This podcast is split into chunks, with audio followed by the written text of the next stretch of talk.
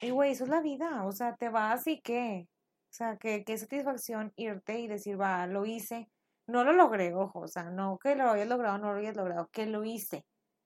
Y así se te salió cool, chingón, y si no, pues también. Si crees que necesitas una mayor cultura financiera, saber manejar tu dinero o que te expliquen las cosas con peras y manzanas, estás en el lugar correcto. ¿Qué tal familia? Yo soy Paco Montoya y esto es Finanzas y Café, el podcast donde hablaremos de las finanzas más importantes, las tuyas. Sin más, comenzamos.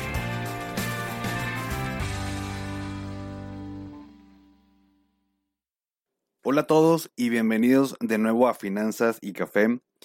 Y hoy tengo el gusto de abrir esta nueva sección de entrevistas con una invitada de lujo, Ana Karen González, una chava emprendedora, exitosa, que desde hace cinco años tiene un salón de belleza que se llama Ana Karen González El Salón y ya un año con una sucursal en la Ciudad de México. Ella tiene una historia, bueno, muy particular de éxito porque a sus 30, 31. 31 años. Déjalo en 30. ya tiene uno de los salones más reconocidos en San Pedro, Garza García, aquí en Nuevo León, y también a nivel nacional. Y hoy nos irá platicando cómo le ha hecho para llegar a donde está. Obviamente muchos la conocen y creen que su camino siempre ha sido fácil y la, pues la realidad es que se requieren muchas cosas. Y hoy nos va a platicar un poquito sobre ello. Sin más preámbulo, Ana Karen, muchas gracias por estar hoy aquí conmigo. Muchas gracias a ti, Paquito, por invitarme. Un placer compartirles un poquito de, de mi historia, del cómo hice, cómo pude llegar hasta acá. Este, ay, que siento que la verdad no me acuerdo, o sea, ya que me empiezan a preguntar y, y, y me surgen muchas preguntas, me acuerdo literal de cómo empecé, porque sí, la gente piensa que fue bien fácil, pero pues la verdad no, o sea, es una historia de 10 años atrás con mucho esfuerzo, pero bueno, pues aquí andamos. Excelente. Y bueno, de hecho, me gustaría empezar preguntándote, ¿de dónde nace la idea de poner un salón de belleza? ¿Sabes qué? Es que eso siempre lo he tenido súper claro desde que era niña. O sea, desde que tenía como 5 años, siempre supe que yo quería tener un salón de belleza. Es más, era cuando típico que te preguntan las tías de que, ¿qué vas a hacer de grande, mijita? Y yo me acuerdo que decía, ay, yo no sé qué se estudia, tía, pero yo voy a tener mis salones de belleza. Pero es algo de siempre. O sea, desde los cinco años, ¿cómo supiste que, querías un salón de belleza? O sea, pintabas. Siempre, no, siempre, hasta le cortaba el cabello a las muñecas, las peinaba todo el día. Ok. O sea, a mis primas, no, hombre, yo siempre era, era una pasión tan fuerte por el tema del cabello. Bueno, ¿eso fue, fue de niña? Eso fue de niña. Y después me imagino, digo, no sé si seguiste con la idea, pero ¿en qué momento ya como que se hace más formal esa idea de, ok, ya, o sea, ya estoy más grande, quiero hacer el salón? Siempre crecí con la idea que quería hacer algo, excepto el momento que mi mamá fue como que ya neta, o sea, no, mi hijita, se mortificaba mucho. Y fue cuando, fue como un quiebre, un ligero quiebre.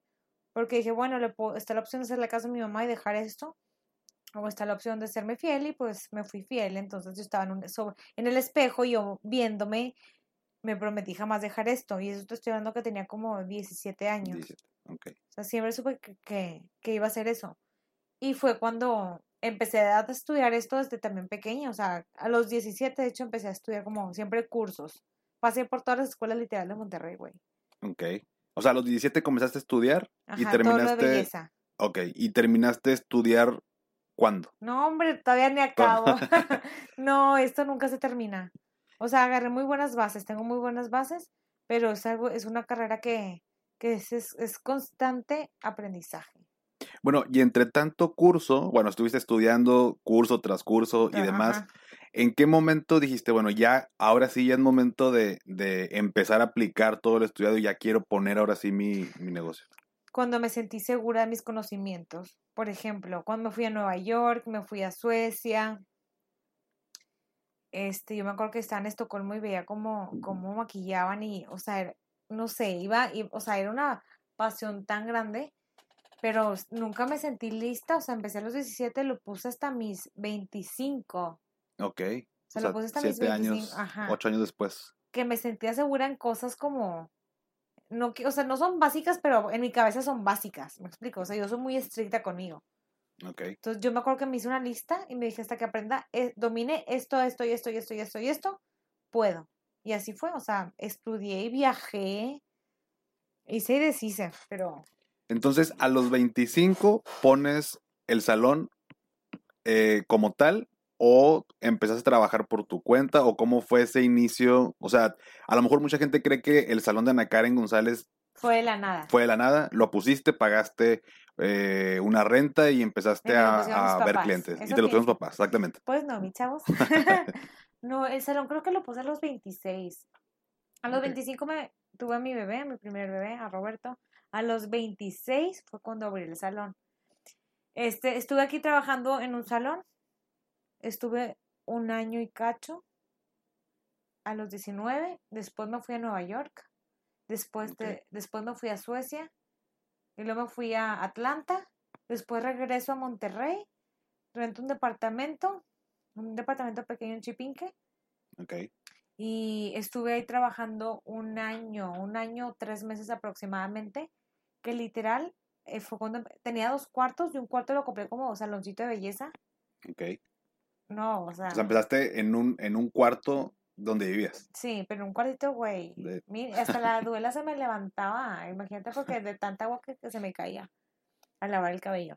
Estuve un año y medio más o menos. Pero un año y medio literal que no, o sea, ahorraba pero al mil. Cero lujos, cero nada. Bueno, me imagino que esa- esas personas que iban a tu depa Ajá, son o fueron tus primeros clientes, sí, claro. pero ¿cómo le hiciste para conseguir esos primeros clientes? Digo, no sé si eh, Instagram o las redes sociales estuvieran tan fuerte, pero ¿cómo es le que hacías? justo fue cuando salió Instagram, me acuerdo. O sea, literal, era cuando era la novedad Instagram. Hace que como unos ocho años aprox. Sí, más o menos, ocho años, 2002. Sí, que salió y yo empecé a subir y fue así, pero fue mucho de boca en boca. O sea, Ok.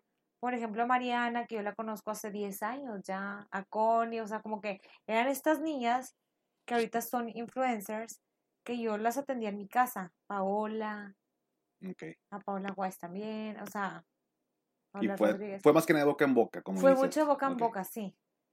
Pero ya cuando, con todo este movimiento de las redes sociales, como, o sea, las influencers se, se, se disparan, suben que están conmigo, eso ya fue ya con el salón abierto, ¿sabes? Bueno, sí, eso ya fue con el salón abierto, o sea, Sí. ya, ya más adelante, pero en ese momento que estabas atendiendo en tu depa eh, a, a estas chicas. Como que- llegaron fue de boca en boca bien cañón. de boca en boca y luego ibas ganando dinero. Y me Ajá. imagino, o sea, ese dinero que tú ganabas de, de este trabajo lo ibas ahorrando, lo ibas juntando, una parte lo gastabas. O cuál era, o sea, en ese momento me imagino que tu visión era, quiero poner el salón y pues tengo que ahorrar. Ahorraba mucho y mis gastos, o sea, aparte de mis gastos básicos, ¿verdad? De comida, casa y eso, eran para, para comprar una silla, com- di, compré un candil, compré, o sea, iba armando mi, mi stock.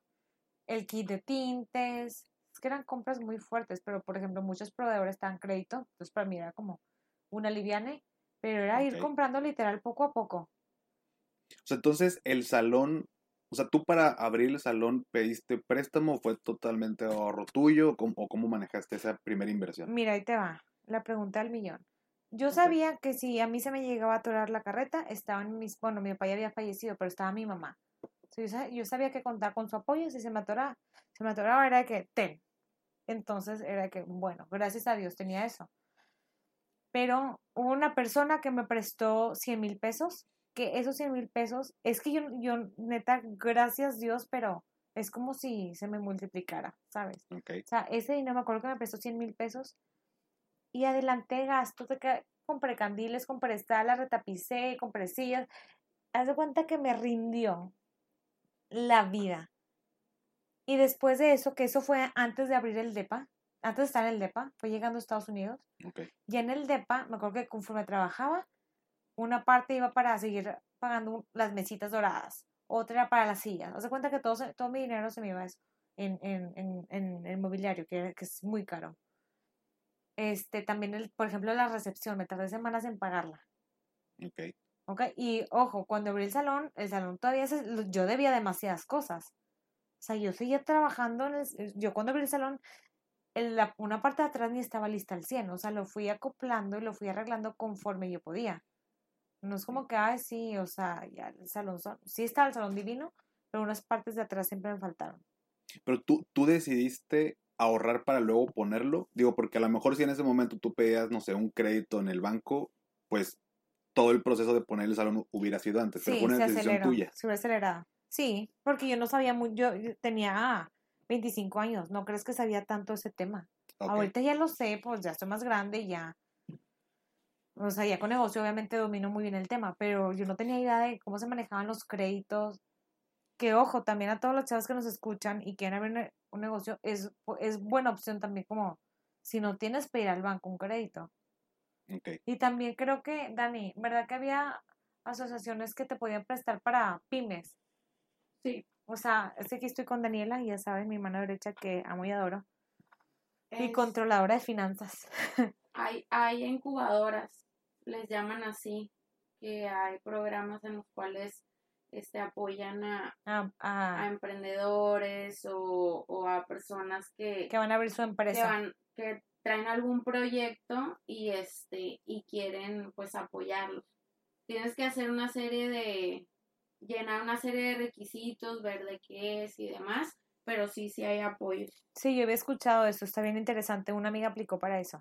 Pero yo la realidad es que yo no sabía en ese tiempo de, de nada de eso. O sea, yo nada más estaba dedicada como a trabajar Ok. y a ahorrar y empezar a comprar y...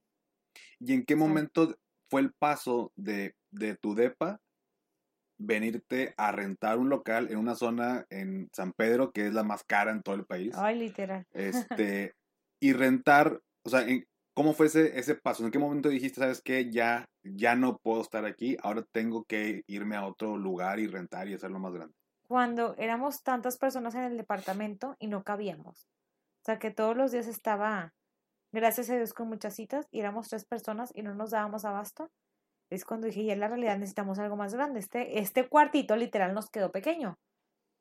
Y Ok. fue cuando me di un brinco, pero creo yo que me di un brinco demasiado, o sea, de, de, de algo muy chiquito a algo muy, muy grande.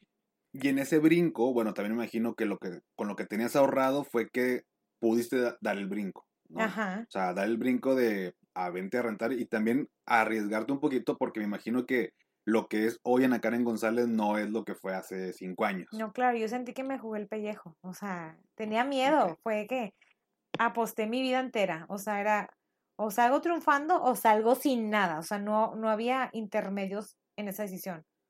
Yo sabía que me iba a ir o muy bien o muy mal, no podía ser más o menos, Ok, ¿Por qué?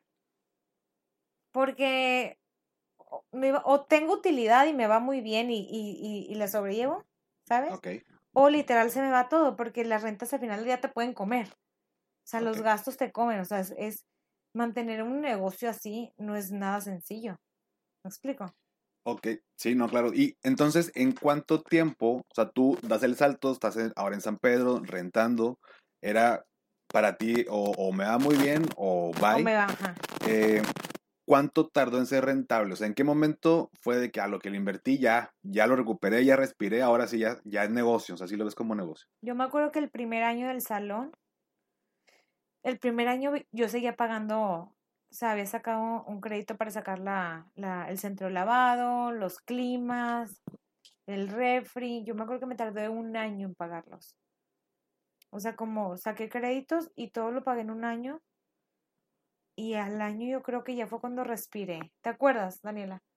Que ya Sí. no, que ya no, de que ya acabamos de pagar los climas, bravo, el refri, bravo, el centro de lavado, bravo.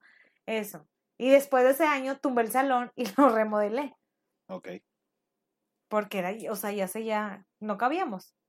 Ya fue cuando lo hice como más alargado. Pero bueno, digo, me imagino ya también el salón estaba funcionando, ya tus clientes con las que iniciaste en el DEPA te siguieron ahora acá al salón.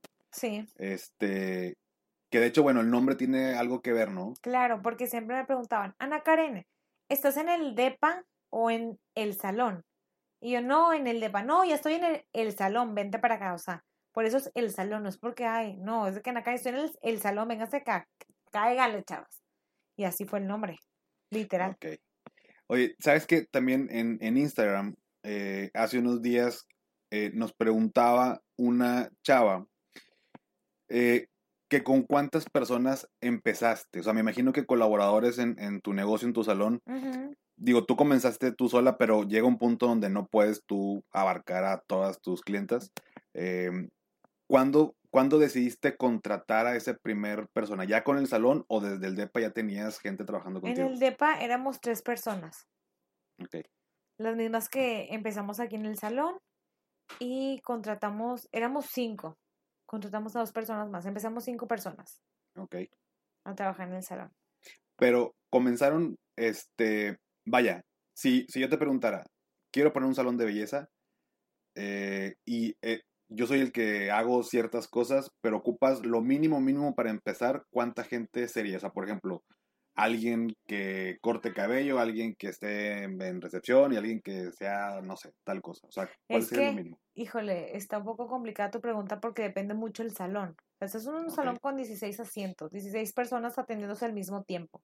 Ok, Entonces, si tú, o sea, por ejemplo, en mi departamento éramos tres personas, podíamos atender dos al mismo tiempo, dos estilistas y un auxiliar. Entonces, si tú me dices que alguien va a abrir su negocio y, o sea, si yo fuera a empezar sola, pues yo contrataría igual a tres personas, a lo mejor a una, a una o, o cuatro, una persona que me ayude al teléfono, a, mis- a, a recepción, o, otra estilista junto conmigo y un auxiliar. Al final del día que yo sea, yo sea estilista y yo domine todo, o sea, cualquier cosa yo siempre le entro a los trancazos, Paco. O sea, no pasa nada si, que a veces que me falta alguien, pues entro yo. Ok. Ahora, bueno, ahorita, bueno, ya en la, en la actualidad, bueno, el salón ya está haciendo ya negocio, obviamente. Em, ¿cómo manejas tú tus finanzas? O sea, una cosa es el negocio, otra cosa es lo personal. Por ejemplo, tú en, en tu caso, ¿te manejas un, un sueldo como si fueras colaboradora de tu propia empresa? O no sé si acá la patrona Daniela tenga... Yo soy una empleada más. Ok, O sea, yo tengo mi sueldo, trabajo igual con citas, igual, igual que, que todos. ¿Por, por qué lo haces así? O sea, ¿o por qué recomiendas que, que tú te pongas un, un sueldo? Porque si no, no tengo un control de mis gastos. Ok, ¿Ok? Bueno, supongamos, yo, yo considero que yo no soy gastona y yo no soy de andarme comprando la bolsona. Al menos que se me antoje un chorro que una vez y, y hasta me dio remordimiento, yo no sé por qué. Pero la realidad no, o sea, yo puedo ser feliz comprando ropa y Chanel y me encanta, literal me encanta que se me rompa. Este, pero el que yo tenga un sueldo me hace como pensar más de que, ok, tengo que pagar, no sé, mi camioneta. Entonces, no, pues de, de mi sueldo le tengo que restar esto, no, esto, este dinero es destinado para el súper, o sea, como que me hago muy, me organizo mejor y me hago mucho más consciente de. Y esa organización o esa administración de, de tu dinero, este, ¿lo llevas de manera digital, lo llevas tú en papel? O sea, ¿cómo, cómo le haces para organizarte? Digo, porque también tienes muchas cosas, ¿no? O sea, manejar un negocio no es nada sencillo, manejar personas no es nada sencillo. Y luego está tu par- la parte personal. O sea, ¿cómo, cómo administras, por un lado, tus recursos o, o tu dinero? Este, y por otro lado, también tu vida, ¿no? En lo personal y en lo Ok, profesional. ahí te va tu pregunta. En el tema de negocio, tengo una persona que es Daniela, que aquí la tenemos y mucha gente la conoce. Ella es la que me lleva toda cuestión de números y me lleva una organización perfecta. O sea, todos los gastos, o sea, es más, de repente que has gastado mucho en aviones. Y yo, madre, y yo ya sé, pero pues me siento mal. Y me, te gastaste tal, tal, tal, tal. No, pues sí. Ahora bájale. Y me manda por Viva Aerobús. O sea, soy, me ajusto mucho. Este, pero de- yo creo que lo importante es tener una persona que se encargue 100% de eso. Que no sea estilista, que no vea nada del tema de cabello, que sea administrativa. Porque son roles bien diferentes. Ok, Y hasta uno de estilista y una administración eh, son, son personalidades súper diferentes. ok. Por- Entonces, dime. O sea, cuando empezaste el- ya en el salón aquí en, en San Pedro, eh, ¿en qué momento No, hombre, comenzaste a tener una, una persona encargada de eso? tú no sabes cómo sufrí al principio por eso. Era un caos. Era un caos porque yo, o sea, entre recién parida, con bebé, no, o sea, tuve una persona, Norma, que me ayudó increíble. Se va Norma, se va a vivir a, a Ciudad de México. Yo me vi ese, ese, no sé qué fue un año tipo negra, o sea, estuvo muy cañón. Es cuando entra Daniela y vuelvo a retomar como toda la organización. Al final del día yo creo que, el- o sea, el ver los errores de tu negocio te ayuda siempre como a mejorarlos. Ok. Entonces no crees que yo me de que, ay, hice mal esto. No, es de que yo sé que está mal, pero lo voy a resolver. Entonces entra Daniela y lleva todo ese control. Literal es un control de gastos, pero a la perfección. En cuestión de mi vida, yo siempre, no sé, guardo como los tickets. Este, y como que ya los facturo, entonces yo tengo como un control de lo que me he gastado. Y aparte, yo ya sé más o menos lo que me gasto en, o sea, mis gastos fijos. ¿Ok? Este, no, no, cuando tengo cosas de que, ay, compré esto. Bueno, es que ya se me olvidó con la pandemia haciendo. Pero sí, sí, hubo buen control, ¿no? Sí, yo creo que es importante también que las personas que les ayuden en sus negocios, en su administración, si es que tienen a alguien, o sea, si es que contratan a alguien, este, sepan combinar, o sea, que estén metidas en el negocio, pero también en, en la vida personal y puedes tú llevar este, pues como que esa dinámica, ¿no? Porque yo con la Karen pues sé, sé los gastos del negocio y sé también este, los números del negocio, pero también sé los de su casa y sé sus gastos personales. Entonces es ahí donde hacemos una sinergia y yo le digo, oye, mira, pues es que si ganaste 100 pesos, no te los quieras gastar todos este mes, o sea, mira, hay que pagar eso y es ahí donde se compensa un poco, pero es también un poquito de, de la forma en cómo nos hemos acoplado, tal vez hay, hay personas que no quieren que, que las personas que les llevan la administración se metan en, en En su temas casa. de su casa, en temas de colegios de niños, súper y demás. En este caso, pues es, es la apertura que Ana Karen me ha dado a mí y, y también que me deja opinar en cuestiones de, de sus cosas, ¿verdad? Y, Y- ya vamos decidiendo entre las dos. Y la realidad que yo, en tema familiar, o sea, en mi casa, yo soy súper cerrada. O sea, yo, que alguien entre a mi casa está muy cañón. O sea, no dejo que la gente entre a mi casa porque es algo, como dice mi psicólogo, en, ¿cómo? En tu casa, o sea, tu casa es tu tesoro. Entonces yo Ok. siempre cuido mucho eso. Y por eso siempre me preguntan, ¿en tu vida? Pues en mi vida, ¿qué? O sea, yo soy yo en el negocio, yo soy yo chingona y trabajando y es lo que me gusta que la gente vea. El resto es algo muy mío y soy muy celosa de eso. Con Dani, mm, es que yo siento que es muy difícil que... Siento que es muy difícil encontrar a alguien como tú. Te amo. o sea, alguien que es tan discreta, que es alguien que cuida tanto, que es alguien tan profesional a la vez, que gracias a Dios yo lo tengo. Entonces con Daniela yo le doy apertura muy cañón, desde los gastos de, de mis hijos hasta lo que yo me gasto o lo que los, los números del salón, ¿verdad? Creo que Ok. tuve bastante suerte, gracias Dios, por ti. Igualmente. ¿Y qué tanto te ayuda tener una persona como Daniela en este caso? Digo, porque me imagino que también si no estuviera alguien como Daniela o una persona encargada del negocio, ¿en qué te afectaría, por ejemplo, en tu vida personal? Ay, no viviría estresada. Viviría enojada. O sea, ya, ya estuve en esa posición, no creas que no. Y fue un año muy estresante. ¿Me explico? O sea, por un lado el negocio, por otro lado los hijos, la familia, estuvo un poco estresante.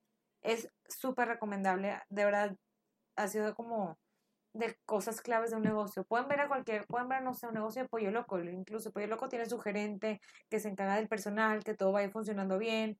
O sea, pueden desde los negocios pequeños hasta grandes empresas, siempre tiene una persona así.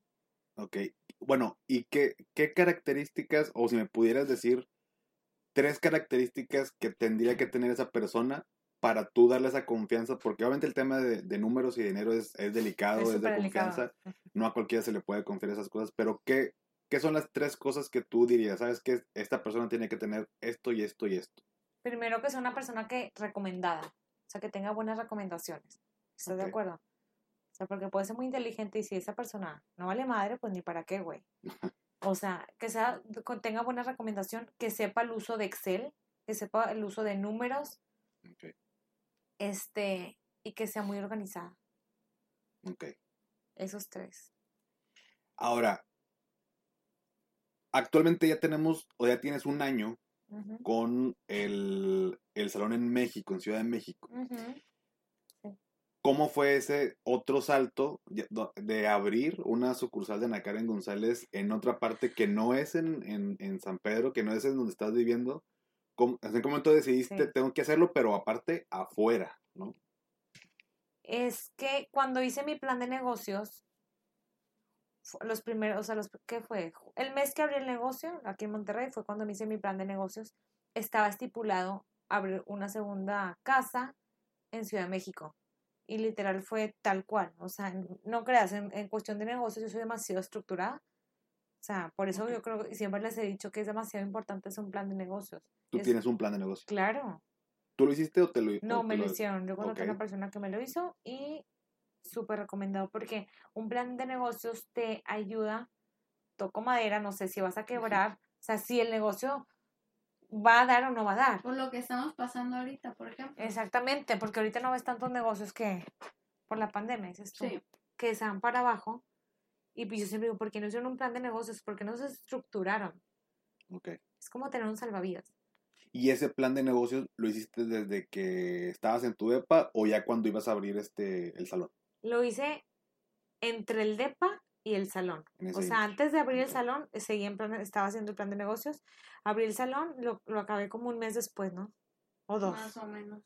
No recuerdo, pero me tardé como tres meses. Dos meses en salón, un mes en DEPA. Entonces, desde hace cinco años, tú ya sabías lo que iba a pasar. O, Sí. o va- vas conforme a un plan ya definido en, en tu cabeza de, o sea, eso pasó porque yo lo planeé desde un inicio, no porque se dieron las cosas, porque alguien me dijo, me, No para nada, todo estaba planeado. ok, y, Hasta los hijos, Paco. ok, ahora, para abrir México, bueno, pues fue en base a un, un plan de negocio. Eh, allá me imagino que para abrir no fue como que nadie me conoce en Ciudad de México. O sea, ¿cómo fue esa parte de, o sea, ¿por qué México? O sea, Yo no sé por qué me encanta la Ciudad de México y su tráfico. Daniela me está haciendo caras de, de, de que pues no, chava. Me encanta, siempre me ha gustado.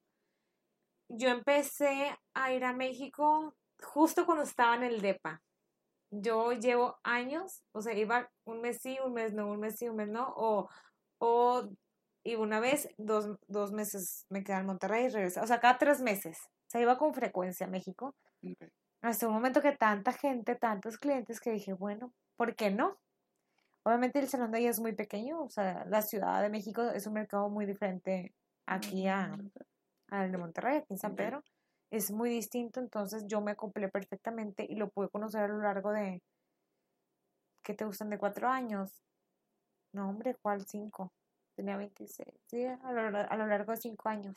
O sea, ya tenías clientas allá que te facilitaron también el hecho de abrir Claro, y no sabes, me ayudaban en la vida, o sea, yo, güey, a, quiero ver este local, me habló una clienta y, le, y ya le pasaba la dirección, déjame, déjame paso, ahorita te digo si está padre o no, así, se pasaban de lindas. Entonces, pues ya abrí el Pero ya- si nos, si nos tardamos como un año en encontrar local, el local. sí, me pasó lo mismo que acá, como que batallé mucho. Ok, ahora, ¿cuál consideras, Ana Karen, que es la clave del éxito en tu negocio? Y digo, te lo pregunto, es una de las preguntas que también nos, nos hicieron. Eh, no sé si se refiere a como que si hay algún, algo este, mágico, el, el hilo negro, pero si tú tuvieras que decir cuál es la clave del éxito en tu negocio, ¿qué, qué contestarías? Dios, punto. O sea, no, para mí no hay otra cosa.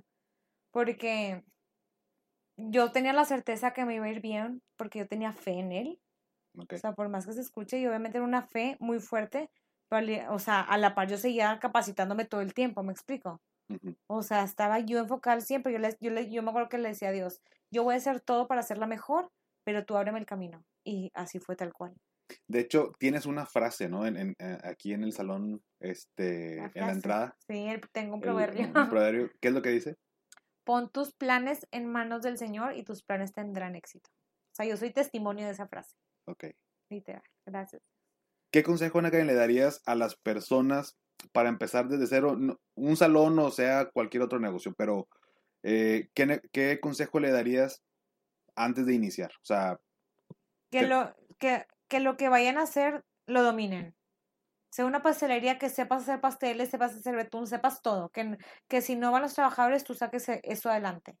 O ¿por qué? sea, porque imagínate, no sé, te voy a hacer un ejemplo del salón de belleza. Que a mí me dicen, no hay 6-0, un, un tono, un tinte. Y yo, bueno, hazlo. Yo sé que se puede hacer. O sea, haz estas mezclas y saca el 6-0. Cuando no sabes, entonces yo sería que si yo no, si yo no tuviera el conocimiento de que, ay, déjame comprar un 6-0, pero en friega. ¿Sabes? Y al final del día es más inversión, es más dinero, porque como eso te pedirían un millón de cosas. Entonces tienes que dominar el área al 100%. Y así pones el ejemplo. Así inspiras a tu gente. Y digo, perdón que interrumpa un poco, pero también imagínate que uno de los colaboradores te llega y te avienta así, literal mandil de que ya me voy, ahí está mi cliente afuera y pues yo no la voy a atender, te renuncio. Imagínate, o sea, me llegó a pasar Y una en ocasión y es muy frustrante, o sea, y si, si la persona, la dueña del negocio, yo le hablo a Ana Karen y le digo, ¿sabes qué pasó esto? Vente y vamos a sacar la chamba, ¿no? Y viene a atender a la clienta. Pero si ella no supiera, ni yo, que soy la administradora, y nos están dejando tirado el trabajo, pues ¿quién lo saca? ¿Quién da la cara? Pues entonces Claro. es algo que ya domina. Y así diriges a la gente. O sea, si sa- y tú ya sabes si va por buen camino o no. Si está tomando las decisiones correctas en hacer X mezcla, X tinte. ¿Me explico? Es como, y a la vez trabajas en equipo, porque yo a veces tengo yo, ¿qué opinas de este tono? Si quiero un rosa, y sabes, empiezas como, hablan un mismo idioma, estamos como el mismo, el mismo nivel, estamos todos creciendo juntos. O sea, tienes que saber el negocio, o sea, cómo se mueve una para poder dominar y saber qué es lo que quieres tú, me imagino, también de las personas cuando Claro. contratas a, a alguien más. Pero también, por ejemplo, si yo quiero poner un restaurante, pero yo no estudié chef, digo, no es algo que me impida poner un restaurante. Me tiene que gustar y a lo mejor puedo tomar cursos, pero eh, ¿consideras que para ser exitoso tengo que poner un negocio a fuerza de lo que yo estudié? Yo he escuchado muchos casos que ponen restaurantes y que el chef a la mera hora se pone sus moños y cambia las cosas. Pero es muy válido poner un negocio simplemente por ser negocio, claro que sí. Yo, Ana Karen, no- o sea, yo no, nunca he hecho eso, pero yo sí creo que es muy importante que sepas un conocimiento básico. Ok. Conocimiento, o sea, que sepas a lo mejor sacar la chamba, o sea, punto. Es lo del caso que dijo Daniela, o sea, si te renuncia el chef y a la mera hora, ¿sabes? Y tener un muy buen equipo también es como muy clave. Ok. Perfecto, Ana Karen. Bien, ya por último, eh, te voy a hacer unas preguntas que no tienen que ver con el negocio, tienen que ver sobre ti, que, cómo piensas. Te pregunto y te puedes extender lo que tú quieras o puede ser tan corto como tú también desees. ¿ok? ¿Ok? La primera, ¿cuál ha sido el peor consejo que te han dado? que, que mi profesión o a lo que me dedico no me va a dar de comer. Ok. Es lo peor que me han dicho y lo escuché tanto, incluso de mi propia familia, que se me hace lo peor, porque incluso puedes ser maestra, puedes ser la mejor maestra después, dar tantas clases, no sé, o sea, desde lo que tú quieras puedes ser la mejor. ok. Entonces, eso es lo peor que me han dicho. Ahora bien, ¿cuál ha sido el mejor consejo que te han dado? Que escuche mi voz interior. O sea, que yo en momentos de caos me, me, me hayan dicho eso de que escucha tu voz interior y es cuando uno llora y se pone como demasiado sensible y, y me pongo a meditar y me escucho. Es como- Eso. Ok, si pudieras cenar con cualquier personaje histórico, ¿a quién elegirías? Ay, qué interesante. Personaje histórico. ¿Con quién, Daniela? ¿Con quién y por qué? Aprovechando. Puede estar vivo, puede estar muerto. Con este, el- ¿no? El Chatus. Sí, puede ser. Ay, es que con mucha gente, pero eso. O sea, sí, es buen punto. Sí, con Aldo Coppola, que fue la persona que inventó Chatouche en Ok. Italia, ya murió. Era una persona que se inspiraba demasiado, era estaba demasiado interesante. ¿Te inspira? Sí, cañón. O sea, él se tomaba viajes a lo que sé él y se acostaba en el césped, empezaba a ver el árbol y empezaba a crear y, y sacaba como ideas de cortes, justo así. Ok. También con, con algún pintor. Ay, es que hay muchos que me gustan. ¿Con quién más? Qué interesante pregunta. Bueno, nos quedamos con Aldo Coppola. Pero como quiera, déjame pensar. Te la, te la paso en Instagram después. Va pues. La cuarta, ¿qué es lo que las personas no saben de ti que si supieran se sorprenderían? Güey, muchas cosas. Pero no te la puedo contestar. Te voy a seguir dejando con la ¿Qué duda. pintabas? ¿Qué? Me da mucha risa, pero hay muchas cosas que la gente no sabe de mí. Sí, me gusta pintar cuadros, pintaba cuadros. ¿Al óleo o qué? En óleo, Óleo, sí, fecha que to- todavía lo hago. En esta pandemia dije, me voy a poner a pintar. Este, tienes dos hermanos. ajá. tengo dos hermanas, somos muy distintas, las, o sea, somos tres mujeres, somos muy distintas. No tengo papá, mi papá ya falleció. Mi papá era el único que creía en mí, mi mamá no. Que tienes mascotas. La gente no sabe que tienes Tengo dos perros que me vuelvo loca. Este, soy buena mamá. También soy muy buena jefa. Güey, que muchas cosas, pero bien, digo, yo no te pregunté una y ya se lanzaron como cinco, ¿no? ¿qué va a ver? ¿Qué te sorprendió a ti, Anira? Siempre. Lo de las mascotas. Nunca me imaginé que tuvieras mascotas. Y como nunca las grabas, nunca las subes a Instagram, tus mascotas. Que Rosita, pues, me cae un poco mal, ¿verdad? Rosita mordía todas las clientes.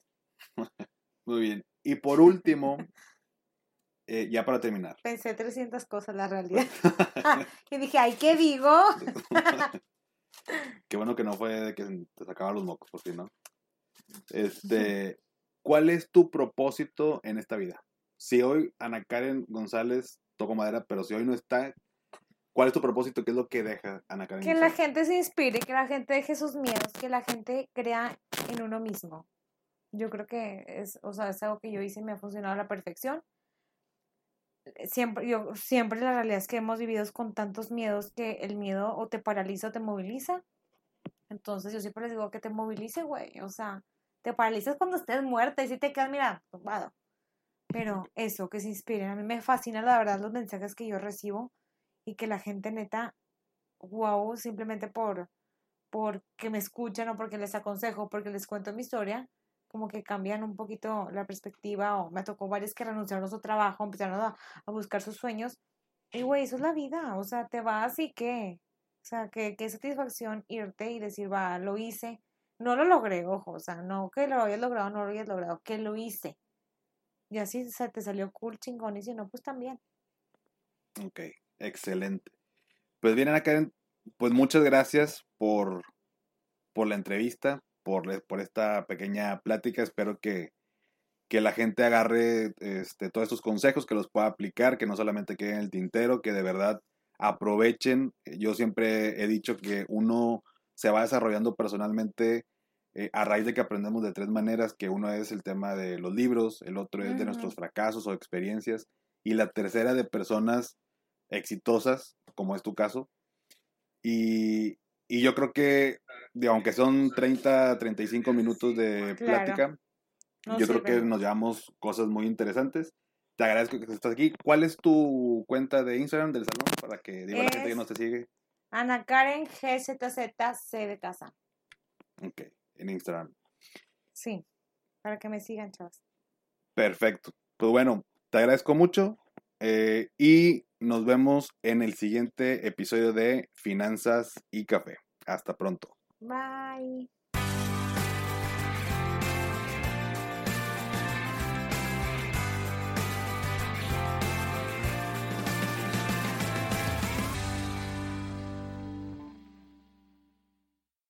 It's time for today's Lucky Land horoscope with Victoria Cash. Life's gotten mundane, so shake up the daily routine and be adventurous with a trip to Lucky Land. You know what they say your chance to win starts with a spin. So go to luckylandslots.com to play over 100 social casino style games for free for your chance to redeem some serious prizes. Get lucky today at luckylandslots.com. Available to players in the U.S., excluding Washington and Michigan. No purchase necessary. VGW Group, void where prohibited by law. 18 plus terms and conditions apply.